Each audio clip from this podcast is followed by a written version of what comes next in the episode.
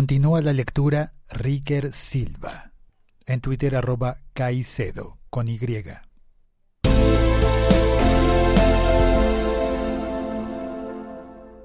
Segundo, contenidos, alcances y límites de la concesión de amnistías e indultos, así como de otros tratamientos especiales.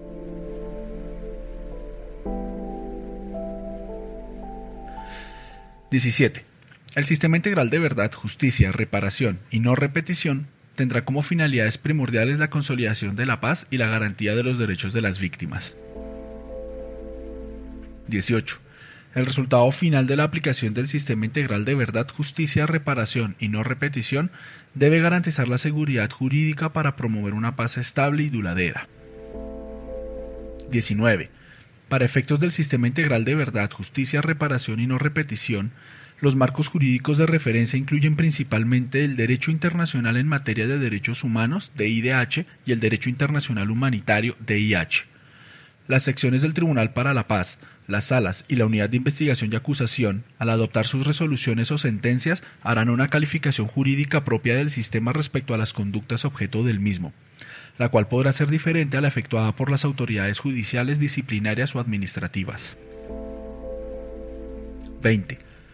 Las víctimas gozan de los derechos a la verdad, justicia, reparación y garantías de no repetición. Para garantizar estos derechos, participarán en el sistema integral de verdad, justicia, reparación y no repetición, conforme a lo establecido en los reglamentos de desarrollo del componente de justicia y, entre otros, deberán ser oídas en los supuestos de priorización y selección de casos. Los reglamentos deberán respetar el derecho de las víctimas a una justicia pronta, cumplida y eficiente. 21. Igualmente el Estado colombiano tiene el deber de asegurar, por medios razonables dentro de su alcance, la verdad, justicia, reparación y medidas de no repetición con respecto a las graves infracciones del derecho internacional humanitario y graves violaciones de los derechos humanos. 22. En materia de justicia, conforme al derecho internacional en materia de derechos humanos, DIDH, el Estado colombiano tiene el deber de investigar, esclarecer, perseguir y sancionar las graves violaciones del DIDH y las graves infracciones del derecho internacional humanitario DIH. 23. A la finalización de las hostilidades, de acuerdo con el derecho internacional humanitario DIH, el Estado colombiano puede otorgar la amnistía más amplia posible a los rebeldes que pertenezcan a organizaciones que hayan suscrito un acuerdo final de paz, según lo establecido en el numeral 10, así como a aquellas personas que hayan sido acusadas o condenadas por delitos políticos o conexos mediante providencias proferidas por la justicia, se otorgará la más amplia amnistía posible respetando lo establecido al respecto en el presente documento, conforme a lo indicado en el numeral 38. 24. La Constitución permite otorgar amnistías o indultos por el delito de rebelión y otros delitos políticos y conexos. 25.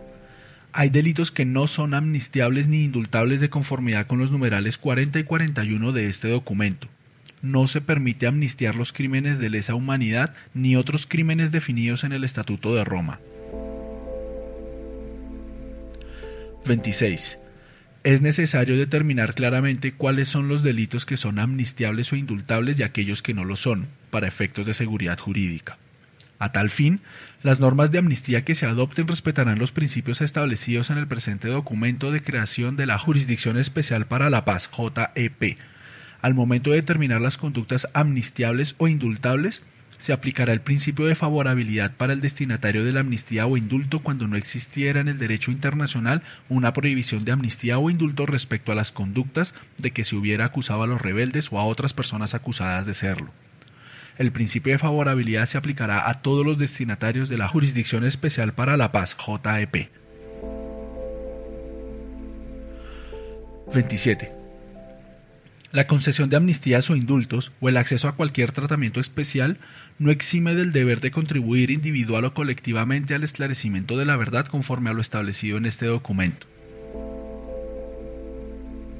28. El grado de contribución voluntaria de cada persona o colectivo a la verdad estará en relación con el tratamiento a recibir en el componente de justicia.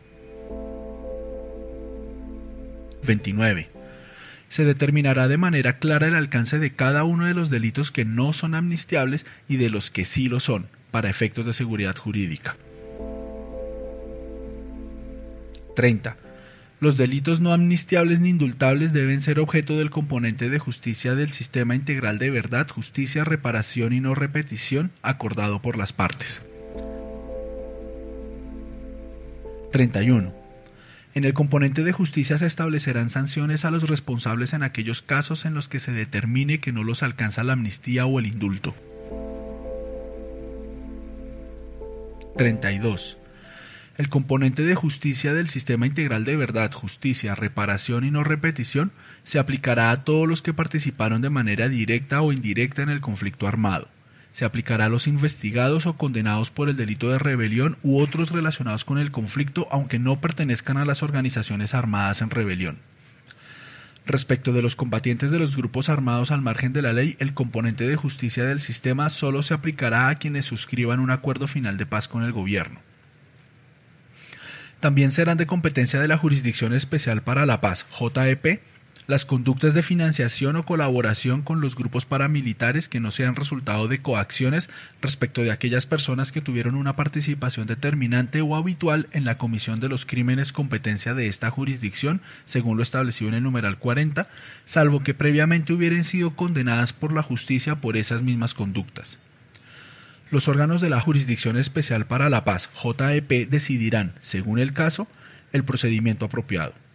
De conformidad con el numeral 48T y el 58E, serán llamados a comparecer ante la Jurisdicción Especial para la Paz por parte de la sección de revisión del tribunal aquellas personas que hubieran tenido una participación determinante en una de las conductas de que trata el numeral 40 y no hubieran comparecido previamente ante la Sala de Verdad y Reconocimiento.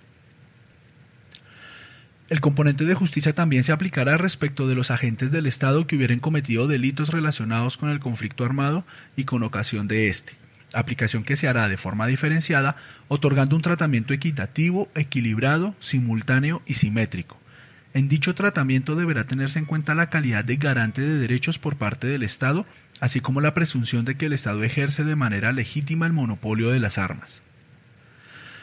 La creación y el funcionamiento de la Jurisdicción Especial para la Paz no modificarán las normas vigentes aplicables a las personas que hayan ejercido la presidencia de la República de conformidad con lo establecido en el artículo 174 de la Constitución Política de Colombia en el momento de aprobarse el presente documento.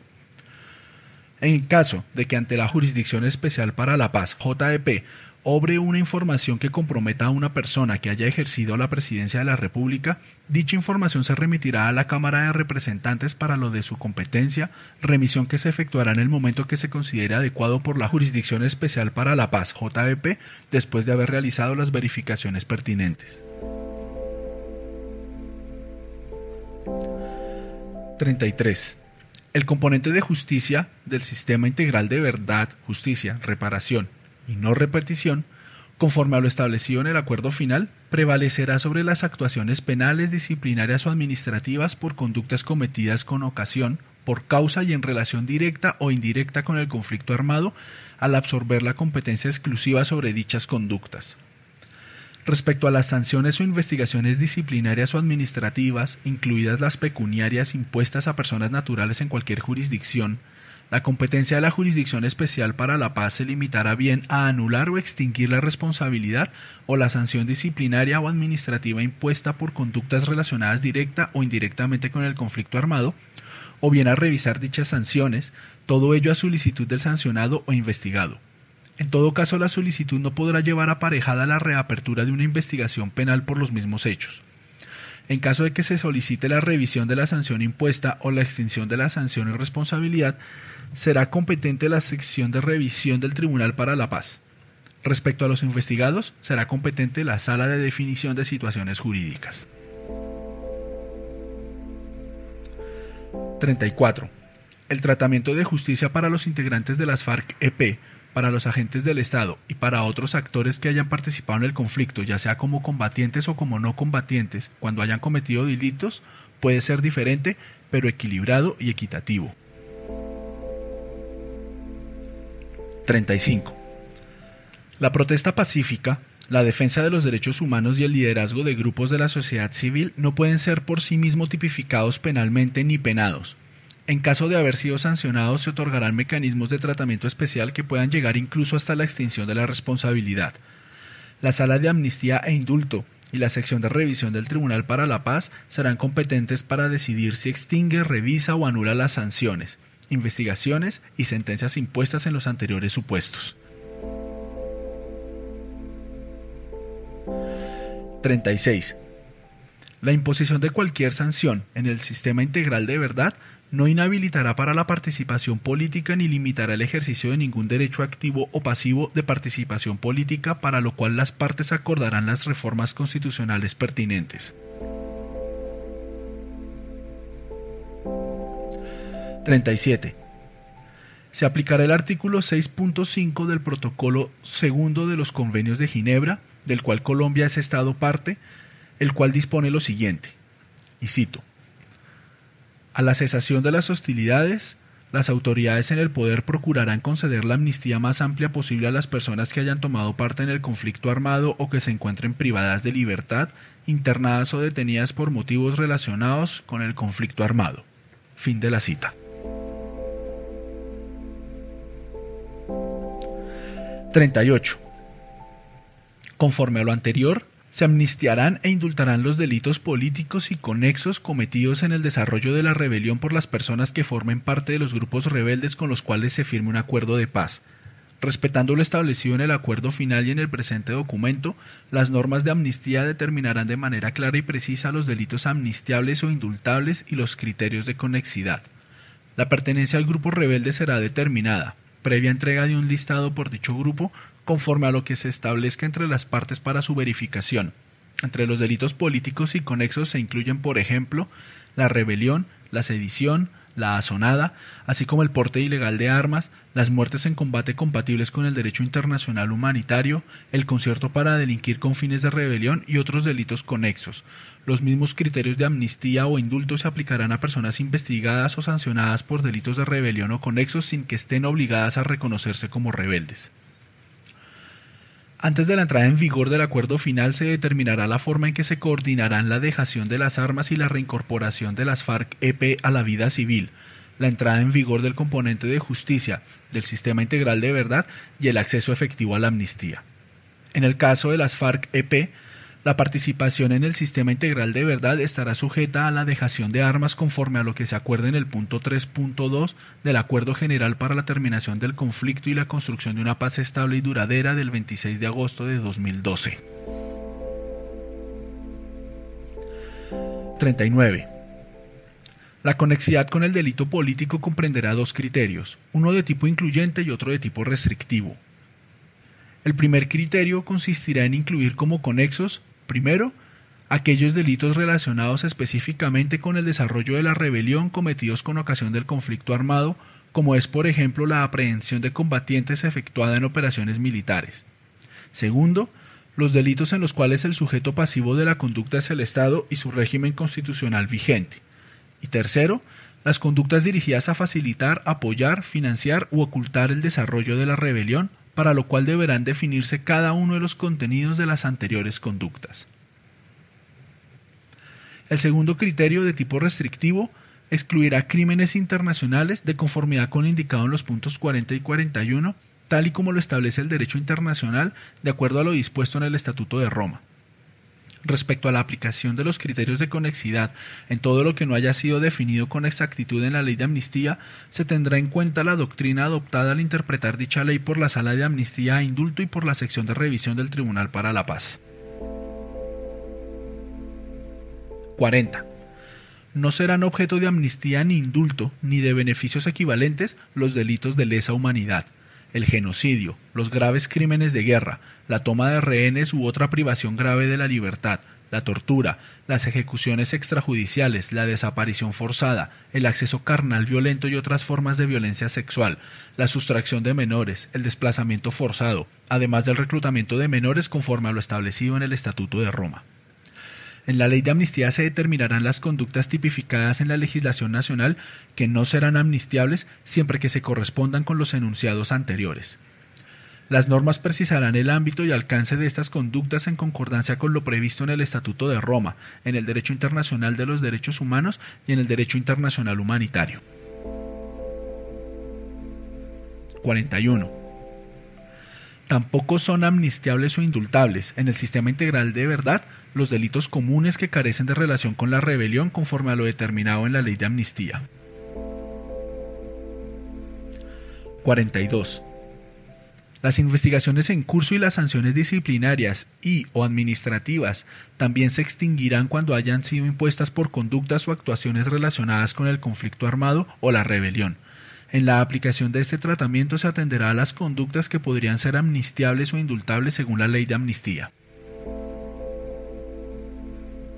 43. La concesión de amnistías e indultos no extingue el derecho de las víctimas a recibir reparación. 44. En concordancia con lo anterior, respecto a los agentes del Estado, se establece un tratamiento especial, simultáneo, equilibrado y equitativo basado en el derecho internacional humanitario. Dicho tratamiento diferenciado valorará lo establecido en las reglas operacionales de la fuerza pública en relación con el DIH.